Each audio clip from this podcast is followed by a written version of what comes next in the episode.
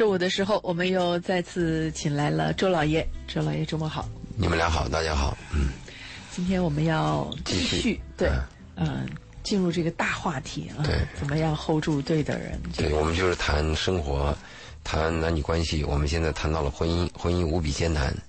我我先说一下，上个礼拜六，我参加了书城的那个读书月，它有一个每年一度的读书月的《非诚勿扰》，就是深圳爱优网站办的嘛，就可以找对象。我在里边发现了一个问题啊，我回来想了一下，很多人可能都有这个问题，就是我看了女方的基本条件，又看了女方的要求，也看了男方的基本条件和男方的要求，嗯，总的感觉是比较虚。啊，比如他这样说：“我希望找一个心地善良，能陪我度过一走过一生的；还有的说，我希望三观相同的，我希望这个就是什么孝敬父母的。这个你听起来这些词句是很优美的，似乎也合情合理。但是啊，我做这个婚恋咨询这么多年，我发现这些都是虚的。找对象和你心里想的是不同的。你心里想的是个什么人，和你讲出来的条件它是有差距的。比如你说我想找一个正直善良的人，那个媒婆来跟你说他正直善良，你相信吗？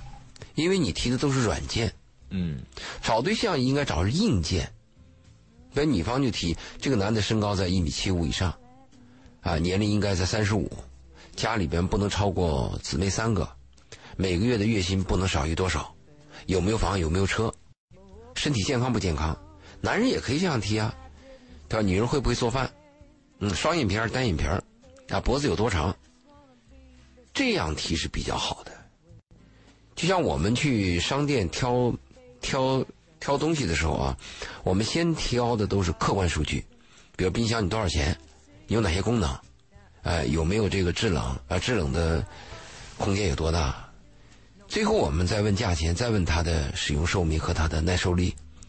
所以现在很多年轻人把他心里想的愿望和那个找对象的标准标到一起啊，是错误的，是非常可笑的。不要美化，不要美化婚姻，也不要也不要贬低婚姻。婚姻就是婚姻，婚姻是非常残酷的。嗯所以我就说，你们找对象的时候呢，一定要把你要的东西，别人能达到的、能准确的东西说了。你比如说，你说你要一个呃诗情画意的，那我告诉你，我诗情画意。后来你一了解，你什么诗情画意，那什么烂诗啊？但是我自我感觉就是诗情画意啊，嗯对吗？嗯所以我就希望大家以后找对象的时候呢，要讲客观条件，讲硬件，讲硬指标，嗯，不要觉得这个俗。就是通过别人介绍的情况哈，比如说你奔着婚姻去的，其实就要讲一些现实的条件。当然的了，至于说你觉得他正不正直、善不善良，那是你接触之后你自己在主观判断的一件事情，那都很难判断，对吧？哎、但是你要是通过说介绍的时候，别人那别人怎么给你介绍啊？他怎么知道？谁都觉得自己是正直善良的，对啊。对吧？而且在《非诚勿扰》那天晚上，我跟大家也说了，我说你们现在啊不要再诗情画意，因为真人真正谈恋爱的时候就是高中和初中。嗯高中的时候，少年维特之烦恼啊，少女有个朦胧怦怦然动动心的那么一个心跳。你在大学的时候呢，虽然有一点利益关系，但是相对来讲还没有工作，利益条件还比较差。只有这两个年龄段是鲜花嗯灿烂的季节，蜜蜂采蜜的季节，你就好好去谈恋爱。你过了这个季节，走向社会以后，只要你想对方有没有房，对方有没有车，啊，对方家住哪里，什么工作，那就不叫谈恋爱了，这个叫找对象。找对象什么过什么日子呢？就什么概念？就搭伙过日子嘛。男呃，就是经济共同体、生育合作社嘛，讲的就这没关系。虽然现实就是这么清晰明了，但是有多少人是不甘心接受这样清晰明了的现实？总觉得那样太过委屈，就是会有一个渴望，有一个向往。对我，我就是为什么我不去争取一下我恋爱的权利呢？因为也许在学生时代，我并没有很好的去抓住机会去享受这个权利。那我现在有工作了，我有收入了，我可以决定自己的生活啦。我为什么不可以来决定一下我的另一半是不是要经过一段美好的恋情呢？就周老爷讲的是过来人，回过头去看，其实两个人在一起结婚为目的，他就是这么现实。但是作为还在向往的年轻人来讲，你跟他讲这是现实，他会觉得这是你的现实，我的现实里头不能没有这些浪漫的东西。如果真没有，我宁愿没有这个现实。你提的这个说法呢，我完全能理解。他但是现在很多年轻人就是就是这样想。对，但是你你把这些软件提出来是虚的呀，介绍人也不知道，对方说你也不知道，你还不如把硬件提出来，硬件是可以达标的嘛。达标以后，你经过只言片语和一些交流相处，你才能判断它的软件和它的美好嘛。嗯，这是一个基本的概念嘛。嗯嗯。否则的话，你怎么去判断？那全是虚的，耽误你时间。你觉得吧？就是其实人呢是这样的，他，呃，尤其是咱们哈，有一点儿更要面子。里子这个回头自己去找补的问题，你说我要是提的现实一点，我提实的，我不提虚的啊，是身高，呃，年龄这个都没有问题。一旦涉及到，比如说他的收入要能有多少，呃，他的这个家庭状况要能有多少，他的父母的状况要能有多少，呃，要要是什么样的一个状况的时候，你就会觉得我把这事儿说这么对，那人家是不是觉得我拜金了？嗯，是不是觉得我现实了？可是。现实过日子，他就是挺现实的，他但他就是担心。我确实在意这些东西，可是我真不一定敢在我还没有见到你的时候，我还不知道你在何方的时候，我就把我现实的这一面摆给你。就大部分的人可能在见到那个人之前，他希望给到的还是一个美好的状态。你说的这个呢？如果说你是一个大学刚毕业的、初出茅庐的，我倒还可以理解。上个礼拜六晚上，有两个三十多岁的人，哦，四个，两个三十多岁的男人和两个三十多岁的女人也这么干。不，有一个三十九的，我印象还比较实在。他讲的条件是硬件的，这个硬件或者这样咱们讲吧，咱们不要讲那俗的和俗和雅的条件了。我的建议就是，所有找对象的人，你把你提出那个条件啊，确实可行。你不要提了十条，最后一条都没有。你在十条当中能不能加上几条？可以落地的东西，那我讲究效率嘛。你都老大不小了，你说你来一次，或者你是有那么一次机会，你来个虚的有意义吗？没有意义嘛。上个礼拜六晚上还有两点叫我呃有思考。有一个女孩是二十五岁，那个三十多岁男人就看上她了，因为男人看女人就两点嘛，一个是你的性吸引力，一个你的生殖能力嘛，这是男人最本性的追求。所以那个三十多岁的人就看上她，就提出这个问题。他居然说个什么问题呢？他说：“这个男的别的条件都好，就是年龄大了点儿，这是一个关键的问题吧？那有些二十五岁认为四十岁都可以接受，嗯，但有些呢二十五岁呢就认为三十多都老了，嗯，都是老男人了，油腻中年，会这样认为的。你看啊，他说别的条件都好，就这一点，嗯，这是多么残酷的一个现实啊！那我就想问你，如果这一点也符合你，如果都好以后，这个人还会不会来找你？对吗？”找对象哪有都好的？只有爱情和荷尔蒙才有完美的嘛。爱情是完美的，婚姻是残缺的。婚姻看的是平均值，爱情看的是峰值。所以这也是很多女孩的一个缺陷。在她，在她青春靓丽的时候，她认为时光她可以把握，认为她还可以长久的年轻下去的时候，甚至还有个误判，以为身边的男人都属于她的时候，特别容易错失机会，是吗？你追求完美的结果，最后就是你会发现，你被落下了、落单了。所以我们说，呃，要条件好的女人都当伴娘，条件差的女人呢当新娘，这是很普遍的现象。那这这这个意见，贝贝你说对吗？不要因为一点把这个东西毁，除非这一点什么问题呢？是他最在意的底线。对你说的底线，如果我认为这个是底线，啊，比如品德的问题，那遗传病的问题。或者是恶习的问题、抽烟的问题、酗酒的问题、呃，暴力的问题。那如果这个是底线，好，那我就承认了。对，包括年龄也是，有些人他就觉得我坚决不能接受姐弟恋啊，那这也是他的底线啊，那这个也可以把它画成一个框框。我你要跟你这个找一个年纪比你比你大的女性，那我就不会想到要介绍给你，因为你坚决排斥这个问题。对，就比如说这小姑娘，她要是觉得我要找一个跟我年龄差不多的年轻人来交往。这个更重要于其他所有的经济条件也好，个人条件也好，和他感受到的条件也好，那 OK，那他奔着年轻的去找，那就不要去要求太多跟经济呀、跟个人条件有关的其他的太多。就是看你取什么对，你取舍是什么。问题就在于，大部分的时候，人的本性他总是带有那么一些贪性，就是我总是希望鱼和熊掌它都要是我的。当人们要被迫做出选择的时候，是谁哪一个都舍不得放下的。鱼和熊掌都要要的结果就是竹篮打水一场空，这是我告诫所有人的。你只能图一头，不论你在工作当中还是生活当中，最后你会发现甘蔗没有两头甜，天下没有完美的事儿。就是上个星期晚上还有一点叫我感动的，比较感动的事儿啊，在结尾的时候有两个名额，就是六个男嘉宾结束了以后有两个名额，这两个名额是台上的观众。你们看上台上哪个女嘉宾，那当然是剩下的，就别人也都挑完了嘛。你们可以下来，就是表达。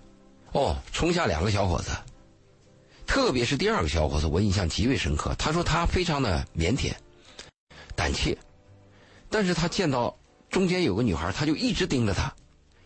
这个女孩就问他：“那你为什么选择我？”他说：“我见了你就心跳比别人这个这个这个这个心跳加速。”啊，这个很准确。他说：“如果我不冲下来，可能我就错过了这一刻，啊，错过一刻，错过一生嘛。”他说：“所以我就冲下来了。”那是他一生他自己叙述的啊，但是从表情看也是真的。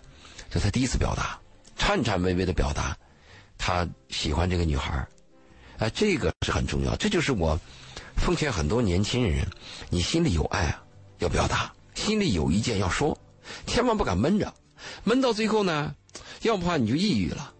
要不怕就是等你诉说的时候，你爱的那个人他已经在结婚登记处了。那夫妻之间的问题呢？如果你一直憋着呢，有一天就不是提意见了，那就是仇恨和怨气。哎，这个小伙子那天晚上那个表现也比较好。还有个三十九岁的女人，这个三十九九岁女人做实际上啊，确切的讲，就我个人来看，是上个礼拜六晚上这个质感最好的女人。这个三十九岁人，她是来介绍完自己喜欢的书和喜个人生活习惯以后，她马上加了个补充。她说：“我要告诉大家，我是结过一次婚的。”当然，她没有说有没孩子。她补充的非常好，就是一个人要刚开始把自己认为对对方可能有影响的或者有负面效果的东西，要袒露出来。这个三十九岁的女人很庆幸，居然有一个二十八岁的小伙子看上她。还牵手了，当然这个牵手我是这样看的啊，这个牵手有很大的风险，啊，一个是那个小伙子的追求的方向和这个女孩啊和这个女人追求的方向有区别。假设这个三十九岁女人她是这样追求的，啊，我也不打算结婚了，结过婚了，人生不过如此，那我总得有个伴儿吧，我行进当中身边应该有自己爱的人吧，有一个是一个，能过多久过多久，哎，那他找这个二十八的很好。这就符合了，因为他的现状和未来就是这个样子。而那个二十八的小伙子应该怎么讲呢？他如果这样讲，他说：“我想先找个姐姐，我缺乏恋爱史，我想找个姐姐练练手，熟悉一下女人，啊，提高一下自己的男女之间的情感也行。”但是他俩都不是。这个三十九岁的女人呢，她比较认真，有点书香门第，嗯，非常认，她的职位也比较高，她希望有一个她理想的家庭。那个小伙子呢，希望有一个从见面开始白头到老的这么个日子，这个风险太大了。首先，三十九岁的女人不能再生孩子，当然试管是另外一回事了啊。所以他们俩的这个结合呢，我那天晚上打个问号，但是我们没有说出来。所以这是我上个礼拜六参加了那个《非诚勿扰》的事情呢，跟大家说说您的感受，说说花絮啊，对对我们一些正在正在找对象的人。应该有些参考意见，嗯嗯，对吧？再一个呢，我要讲一下，今天我们讲的婚姻的时候啊，因为我陆续收到一些咨询，我深深的感感受到，婚姻真的很艰难。这个夫妻之间很多离婚呢，他不是因为我真的恨你，我就想给你碗里下毒，不是这样子的，就是一些怄气，一些问题。一些长期积累的鸡毛蒜皮，在某一个点点燃了，或者一个坎儿过不去，就离了婚了。这个离的婚啊，非常非常悲惨。这样的离婚的人，有百分之三十的人，百分之五十的人啊，是非常后悔的。所以我建议这样的夫妻，在你们发生争争执和吵架的时候啊，注意自己不要先提离婚。我呢经常说这个女人作，今天有一个女听众还给我发来微信说：“你看周老爷你在电台的时候，你经常说女人作啊要提离婚。”他说：“那你知道吗？男人也作，有些男人有优势，男人也动不动就提离婚，确实也是这样的。有些比较心里边嗯对自己有点大男子主义的，甚至自己有点优势方的男人，还有一些人是心里比较自卑的人，他希望得到被被人肯定的人，他也会不时的提出一个离婚要挟，因为他知道这个离婚呢，对对方杀伤力最大。这个夫妻之间、恋人之间。”爱过头了以后就有恨，恨的时候就恨不得把最刺痛对方的那个言语啊标出来，伤害对方。你我在咨询当中不止一次看到两个人都爱着对方。你有一点可以肯定啊，凡是两方都愿意咨询我的，而且在咨询当中啊喋喋不休的诉说他们过去的爱，诉说他们的艰难，诉说他们的成长和历史。只要这种人一开口，我就明白。他们是舍不得离婚的，他们是爱着对方，是舍不得的，都有委屈，都有那种抱怨，都有委屈。什么人要离婚呢？上来很简单，他不跟你谈过去的感情，话也不多，他就说：“我想问问这个离婚的方式，啊，法律上应该怎么样，孩子应该怎么样。”他会很冷静的跟你谈这问题，他把对方的一些后事都安排好了。一般这种人比较可怕。这种对对方充满着怨恨的夫妻啊，往往是非常眷恋对方的。另外，我还在最近咨询当中给了我一个新的提示。过去我们在谈恋爱的时候呢，我跟贝贝我们前面讲过，如果 hold 对的人，就是讲这个恋爱选择对的人的时候，我们经常提了几点，就是你要注意对方的价值观。对吧？注意对方的爸妈是什么情况，原生家庭什么情况，这个很重要。这个人有没有恶习，是不是？在大的环节方面，生活习惯有没有跟你有分歧？我们是注意这一点。但是我发现了一个问题，我现在发现离婚的人他不是大的问题，是细节。我如果我们翻过来再从去年开始讲这个如何识别对的人的话，我会增加一条。嗯，就在你们初期恋爱的时候。你要发现你在一些细碎的问题上跟对方是不是吻合？我记得当时在聊这个话题的时候，我有举过我自己的例子，就是我说我跟之前有谈过一次恋爱的前男友之间就发生过，我觉得是在跟他交流，但是我的妈妈听起来我永远跟他打电话是在吵架啊，对，就是细碎的问题。因为我会觉得。可能我每次都在跟他讲一个问题，我不会觉得我在跟他吵，我只想要表达我的观点。但是在我妈听来就是，你怎么每次都跟他吵架？她真的会认为我们就是在争吵，就是在一个事情上面掰扯不清。那是不是旁观者清？非常正确，就是证明，就是我跟他就确确实实三观不合，不是说他不好，也不是说我是错的，而是说我们没有办法想到同一个点上，几乎在所有的细碎的小事上都是这样，这就非常的麻烦，感情再深也没有用，因为我们可以就就任何一个小小的问题。你有你的看法，我有我的看法，我说服不了你，你也说服不了我，因为我们不在一个点上。嗯，这个是个很大的问题。所以这个呢，我是这一年我在咨询当中有一个新的感受，就如果你要谈恋爱的时候，你要注意一些细碎的东西。为什么呢？婚姻以后就是细碎，就是没完没了的一地鸡毛和这鸡毛蒜皮嘛，对吗？大的问题能有几次？生死、利益也能有几次？人生能有几次呢？细碎的问题如果存在，你们两个人的别扭，那这个别扭结婚以后可能是处处的别扭，嗯，对吗？嗯嗯。所以这是我我在这一年有一个新的认识，我们要记住要注意一些细碎东西，比如说吃个饭呐，搬个椅子啊，挤个牙膏啊，扫个地啊，平时说话的语气啊，对爹娘的一个问候啊。如果你发现刚开始就别扭，看不惯啊，就是看不惯。还有一个问题，我在私信当中发现，很多夫妻啊，他们都有一个。浪漫史，最后到悲伤，最后到冷淡，最后到决裂。所有人把那个浪漫史和婚姻和爱情给搅和到一起了。你的浪漫史是浪漫史，你爱上一个人或者有那个冲动，可能是荷尔蒙，它不一定是爱情。是爱情是不会后悔的，而婚姻最后对人的考验跟荷尔蒙是没有关系的，跟浪漫史是没有关系的。婚姻无比残酷。最后分婚姻，如果走到决裂那一天，你当初什么再浪漫了，你再荷尔蒙，你再牺牲了，婚姻就是婚姻。所以婚姻在考，我们在在考考量一个婚姻的时候，你一定要考虑我跟他相处相处，婚姻能不能走下去？就哪怕这个人我有点烦，但是我发现我能跟他走下去。那么你在选择对象的时候，特别是剩女，就要选择这种人。如果你要认为我跟他在一起，我的荷尔蒙峰值很高，但经常吵架也很很厉害。有些人是吵完就热烈，又合到一起了，荷尔蒙又又又恢复了。这种男女关系是很危险的。这种关系呢，可以作为激情，可以作为情人出现是可以的，但婚姻是非常麻烦的事情。不是也有吵吵闹闹一辈子？是吵吵闹闹一辈子啊！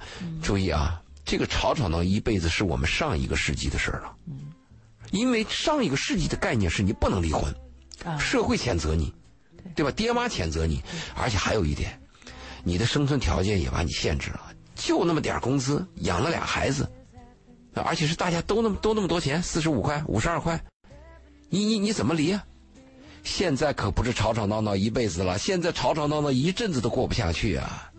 现在我碰到那年轻人，好家伙，几百万结婚，说不和，两年、半年以后啊就分居了，可怕呀！所以在这个婚姻的问题上，我做的越多。我就越感到婚姻的艰难。当然，美好东西很有很多，但是婚姻可不是一段的美好，婚姻是对你一生的考验。所以，这是我呢，嗯，絮絮叨叨的讲了这么一段。旁观者，我也终于得出了一个结论，就是尽管周老爷在努力的维持，但是不行。对，它是一个大的 hold 住。作为一个旁观者，我真的能感觉到这个趋势不是由我们。每某一一类人能够推动得了的这个趋势，真的是在发生，在发展，这很难抗抗衡。呃，但是它有可能会发生改变，因为周老爷现在面临的这一部分年轻人，大部分的情况下是，可以说是在。以他为中心的家庭长大的，所以他会习惯的，就是他成长过程当中，他会养成习惯，就是我很在意我的感觉，我要我开心，对我不要，只要我开心就好。黄晓明那一句网络红红红影红语是怎么讲来的？我不要我你说的，我要我说的。你觉得之后的人会更会好吗？现你知道放开二胎之后，放开二胎之后会有一些改变，不见得。我也觉得，我也觉得，不见得。我觉得是会有一些改变。但是这个改变是往哪个方向，我现在没有办法确定。但是我会认为，就是当你的家庭环境、社会环境发生变化的时候，这些变化会作用于个人。也就是说，我们以前会讲八零后是小皇帝一代，九零后是什么什么样，零零后是什么什么样。我们凭什么给这一群人贴标签？是因为社会环境。未来的社会环境，我觉得是更更复杂的，所以未来的。多样性会更多。我觉得整个趋势什么，就是经济基础决定上层建筑这句话真的是真理，就存在决定意识。对，就是未来的社会啊，就是大家就是经济上的宽裕，生活上的变好，真的会选择越来越多，就会越来越自由。是对。刚才因为说到一个未来，我们可以看看我们的西方发达国家，因为我们很多东西是跟随的。也是哈，对西方发达国家，你看他们面临着什么？有家庭没有婚姻，嗯，对不对？另外是有 n 次婚姻，嗯，是吗？我也发现了，这个婚姻是在人生啊，对于未对于未来来讲，它不是终身。对于我们上个世纪来讲，结婚是人生的大事啊，嗯，你肯定是从一而终的嘛。你离婚离婚了得呀，整个家族整个社会都会谴责你啊。未来不是的，未来的选择，结婚是一个段落。它是我人生的一个选择的段落，我试过之后，我可以说 yes 说 no。找工作一样，你看以前找工作也一找一辈子，一辈子，现在一代人一辈子，不想干了就就就离职了，再找一份儿。嗯，对，对，真是有点这个类似性啊。嗯，但你想啊，现在人压力多大呀？以前人这心态都相对而言会稳一些，跟以前会发生。以前你没有欲望就没有压力嘛？以前你想怎么样？这月这你你能找个四十二块钱工资的那工厂就挺好了。啊，大家都一样，你没有什么欲望，现在了得吗？你身边坐着人可能是千万，然后你右边呢可能是亿万，然后你可能一月只有几千，那完全有可能的。嗯，这个欲望会使你压力大。如果我们每个人衡量一下自己的生活，我们不论从乞丐，从普通的工人，从这个农民，从任何人，比过去好多了。但是为什么我们每个人都觉得 还不够？就是你的欲望。嗯，好，我们今天请来周老爷来谈一谈生活和情感的那些事情哈。那如果您自己有这个啊谈恋爱也好啊，或者是婚姻的经营的问题啊，甚至是准备离婚不知道怎么下手。啊，等等各种各样的情感问题吧，那您都可以通过两种方式来跟我们进行互动和交流啊。第一种方式是直接拨打我们的电话八八三幺零八九八八八三幺零八九八来咨询您的问题。那第二种方式呢，您可以在微信当中搜索我们的公众号“文化很有料”，材料的料，料理的料。那您在关注了“文化很有料”之后呢，发来您的文字信息，我们在节目当中呢也会转述。那如果您需要添加我们嘉宾的微信进行单对单的私聊您自己的问题的话，那您也可以在我们的微信公众平台“文化很有料”当中呢回复“周老爷”这三个字，就会弹出他的微信二维码。聊聊这个感情、婚姻、生活。嗯，之前是一个大话题，如何 hold 住对的人，但是聊着聊着呢，忍不住会来想感叹一下社会现状。嗯嗯，我们的热线八八三幺零八九八线上呢也有这个听众朋友在线想要和周老爷聊一聊，我好们把他请进直播间。好先来问候到的是林女士，林女士你好，喂，您在吗，林女士？喂，好，这边要提醒一下大家哈，就是嗯，对，如果呃我们在呃候机的时候，千万人不要走开了，对对对对对，然后尤其把收音机的声音关小一点，因为会不同步啊，我们在跟您打招呼的时候会听不到。嗯哎，林女士还在吗？啊，很遗憾啊，我们好，那我们稍后再接入下一位朋友的电话嗯啊嗯嗯。我们之前谈到是呃呃婚姻这个趋势啊，怎么说？大家其实相对来讲呢，也是我觉得还是有一点点悲观吧，对于未来的这个婚姻发展的趋势。看你怎么看。对如果你认为婚姻就是一个段落，不合适，我们不要相互折磨，那就不悲观。如果你认为婚姻就是永恒，嗯，那你就会悲观。这个源自于个人的三观，对，这个人的三观包括自己对世界的看法、判断、对未来的期许等等。源自于我们婚前的教育。嗯我们婚前现在没有教育，任何事情上岗都有一个上岗证，唯独是当妈没有上岗证，结婚没有结婚证，有结婚证但是没有上岗证。嗯，好，我们导播呢正在接通大家的电话哈，如果您一时间没有打进来的话呢，您可以继续拨打，那么导播会按照顺序给大家接进来。我们的电话是八八三幺零八九八。呃，其实刚才那位林女士她的问题啊，就是简要的梗概就是两个人在不在一个点子上怎么办？就是两个人聊天聊不到一个点子上，那假设他已经是结婚的状态了，啊，他的问题应该是聚焦在这方面的。那结婚你不在一个点上，他这个太抽象了啊。如果是在有些点上，比如说我们在吃饭上不在一个点上，你喜欢吃鱼，我喜欢吃素，那就麻烦一点嘛。嗯如果是在教育孩子上不在一个点上，那就麻烦，因为这个必须要统一。嗯这个教育孩子啊，往往会引起两个人绝对的顶撞。如果是我和你之间啊，你过分一点，我可以忍让的。呃，但是对于孩子的问题，每个人都认为他是对的，那就很麻烦。所以我不知道他说的不在点上是在哪个问题上。但不管怎么说，他要问我，那我就表达我的价值观。我的价值观，结婚以后要认命。嗯，结婚以前你可以乱换，对，结婚以后你就要认命，除非对方有重大伤害、有恶习或者有类似这样的问题，你才可以说我婚姻该怎么办。如果没有这些东西，仅仅不在一个点子上，那你有没有在还有一些点是在同步的呢？嗯如果所有的所有的点都是有分歧的，你怎么可能结婚呢？你一定是还有同步的。那我们就求大同存小异，或者是我们有些不同的点，我们尽量避开它。如果避不开怎么办呢？我们 contract 嗯，合同契约，就定好，定好啊这事儿怎么办？怎么对你你初一我十五啊，啊？可以吗？那我们按西方这样的去做嘛，因为西方他他谈的人性本恶，所以很多家庭在西方来讲讲的就是契约，我们看不惯，但是西方很很习惯。嗯你结婚了以后，你比如说我的房贷，那就是我的，嗯我的房贷我我还完了以后，你的房贷，那就该你还，你没钱你没钱你活该。那我们中国人东方的概念就认为你们都夫妻了嘛，怎么还这个样子？不很残酷吗？但西方就是这样。我那我那哥们儿，他的女儿嫁给了一个呃，嫁给了一个那个加拿大小伙子。那这个房子，他女儿那一半他爸给出了，剩下一半就你那小伙子出的。嗯，就不就就跟我们没关系。所以看你怎么去认认识这个问题。但我的概念是，结婚以后还是要认命，特别是有孩子。嗯啊，如果在有孩子之前，你们的点分歧太多，那那你可以考虑是不是早点及。时止损哈。对好，我们的热线电话是八八三幺零八九八，我们接入今天的第二位朋友的电话，王先生你好，哎，是我吗？嗯，是你，你有什么问题赶紧说。对对对，其实就是我一直有听九 P 啊，然后刚刚也在下班路上听到，就是你在讲这个问题。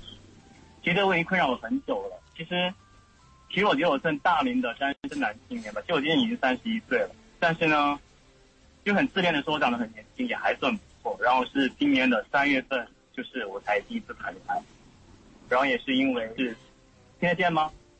声音可以再大一点说。嗯嗯，呃，听得见吗？听得见，听得见，您声音再大一点就好了。嗯好，然后的话，其实我今年三月份是因为朋友的一个派对才认识他的，然后就是是连续三场派对，他才我们才主动说话，然后最终就是想要试一下，然后试到今年的五月二十号，其实才短短的三个月，就是觉得不合适，然后从五月二十号难过到今天还在难过，我就一直走不出来，对不对？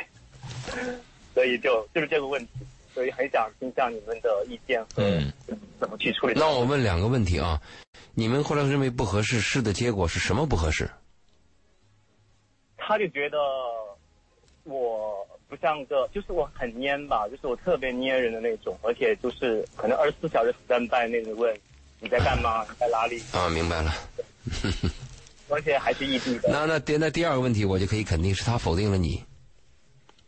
是的，这个我知道。嗯，那你就离开，你这个没有什么可讲的了。一个女人讨厌一个男人，男人千万不要再去凑热闹了。呃，一个男人如果说是对一个女人有点儿不耐烦，女人可以再捏一捏，再耐心一点儿。但是一个女人对一个男人如果反感你，你就还是躲开吧，没没有意义了，找下一个。好，呃，那个周老爷别着急啊，这个王先生这个问题呢，我觉得我可以给他一些建议哈。王先生经过我的判断呢，应该是初恋哈。第一次嘛，他说了嘛，啊对对对初恋呢，就因为呃恋爱经验太少了，所以呢就会出现这个恋爱的过程当中特别粘人的情况啊，这是非常非常正常的。等你恋爱次数多一点之后呢，你会发现哦，其实还好，我知道我规避这些比较幼稚的、比较呃容易触雷的地方。另外呢，有的人他是很喜欢粘人的，这也不是什么缺点，所以你下次找的时候呢，你要先跟他确认好，就是我恋爱是这种模式，你要不要喜欢这种那好你模式？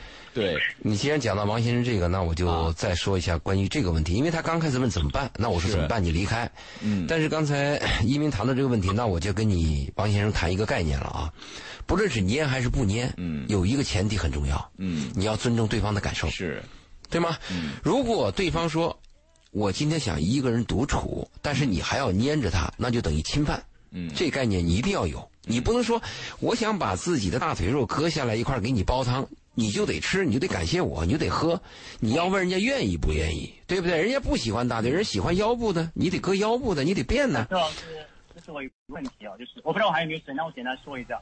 我之所以会打这个电话，是因为其实已经过去有半年了，我一直不能释怀的原因，是因为是他说先喜欢我，然后我带他一起去外地出差，然后经历了一些事情，然后他回他的澳门，然后我在深圳，所以就是弄得我很痛苦。我从一百四十五斤瘦到一百二十五，然后去健身，然后现在还恢复了一点体重到一百三。他比我之前是微胖，我去健身，现在我很 muscle，就是各种那不是好事情吗？你都 muscle 了，这不是很好的事情吗？还有王先生就是对不对？muscle 总是比 fat 好啊另。外呢，不管感情怎么开始的，结束了就是结束了，不要怨怼对方。不，这王先生这个啊，我理解他的意思啊。你注意啊，王先生，你千万不要纠结说这个女孩当初是你喜欢我的，对你追的我，你怎么又把我否定了？这很正常嘛。对这个你要想通啊有什么不可以的呢？他现在所有的问题，就是因为他恋爱次数太少了，而且现在这个分手之后难过啊，初恋都是这样子的，所有人都经历过这一关，你过一段时间就好了。另外，忘记一个女人最好的办法呢，是找到一个新的女人替代她，这个是最好的办法。当然，你换来 muscle 也是很好很好的。周老师，我试过没有用，我还我还特别去澳门，嗯我想问一下王先生，你为什么那么难过？仅仅是因为他他抛弃了你？你喜欢他什么？我就喜欢我，哎我虽然说我已经三十一，但我这个第一次请不管他喜不喜欢，人家已经决定说对，放贝贝想问，贝贝想问的问题是：你是因为否定了我，我难受，还是因为我真的喜欢你？你我离开想知道我难受，他想知道喜这个。欢那个女孩子的什么点让他难受？所有的点，初恋嘛，初恋就是这样的。第一次接触个女人的所有的点有什么说的啊？关键是时间关系，我们后面还有电话呢，我们就不能再跟你接着说了啊！你要是实在还想说的话，还可以在微信当中找一下周老爷，你们可以私谈。大家呢，如果找周老爷的话，在“文化很有料”的这个公众号里回复“周老爷”这三个字哈，就会弹出他的微信。我们接入下一位朋友的电话哈，这也是另外一位王先生啊，你好，哎，你好，主持人嗯，您说您的情况。啊、你好，周老爷。你好，哎，我之前也参加过您节目，现在我有个问题想请教一下你，或者说你给我支个小招吧，还是关于就说我可以说是夫妻关系，也可以说是婆媳关系，就是我老婆跟我妈呢关系非常的不好，他们两个人现在我就说有一个共同的特点呢，我可以说说句不好听的话吧，他们两个都有点到那种不讲道理的地步了，你知道。弄得我现在真的是，夹板气，嗯，夹板气这个也好说，这这现在真的是，哎，有点痛不欲生的感觉。我的问题是啊，你他们俩就是婆媳之间在一起相处，就是居住在一起的时间有多久了？嗯、我们结婚现在二十年，就住了二十年。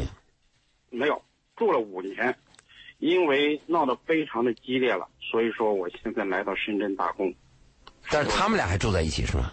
没有也分开了也分开了。啊？那这个问题就迎刃而解了吗？婆媳怎么能住在一起呢？婆媳是要分开的呀，一碗汤的距离，除非迫不得已带孩子呀，或者有一个必须啊，或者我们买不了第二套房，租不起呀，暂时性的可以，但是长期一定会有矛盾的。嗯、没有人和人合得来，你和你老婆都会有分歧，况且你的老婆和你妈那那那是肯定有分歧的。你可以看一下我那个周老爷说上面有一个专门论婆媳关系，你可以看一看嘛。你百度一下也可以找到的嘛，嗯就是婆媳关系，我专门谈婆媳关系。嗯，嗯，这个我可以看，就说我现在，哎呀，现在毕竟你像人嘛，有一些个，呃，人生的一些个家长里短呐、一些个琐事。他现在有些什么问题呢？你比如说，我举个最简单的例子，呃，我外，我我我我我姥姥去世的时候，我老婆那时候，因为不管不去啊不去，啊，对，不去。啊，不去就不去了嘛。你这但是现在呢，我我丈母娘没了，我妈，我有两个弟，我有两个弟妹，都不去。那你怎么的？他不愿意去，你不能逼他。呃，但是现在，哎呀，怎么说呢？这这是一个这是一个典型例子哈。任何事，假如说需要我老婆往前走一步的时候，他就是不走。到了我妈那里时候，也是一样。你老婆多大年纪了？呃，四十了，今年四十多。那就等于你前二十年没有这个辅导和管理啊！一呃你很多男人怎么说呢周老嗯我是这样说哈，我那对我自己的感觉就是什么呢？我们结婚之后啊，在我自己的感觉来说，确实是我妈做的很不好。有时候呢，我跟我老婆呢，也可能是她做的稍微过分的点儿呢，我可能是没太制止，养成的那种习惯。